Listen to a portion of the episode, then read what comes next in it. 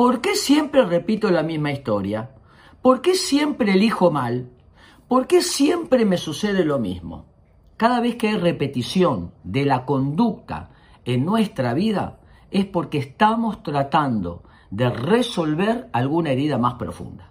Muchas veces una herida que queda guardada en el sótano nos lleva, sin darnos cuenta, inconscientemente, a tratar de elaborarla repitiendo esa herida.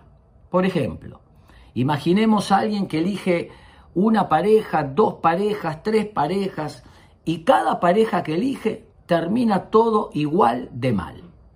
Está repitiendo probablemente el mismo modelo del papá y de la mamá. A diferencia que ahora elige el mismo hombre, supongamos, eh, con conflictos para tratar de ayudarlo a resolver y así sentir que triunfó sobre la herida que vivió con sus padres.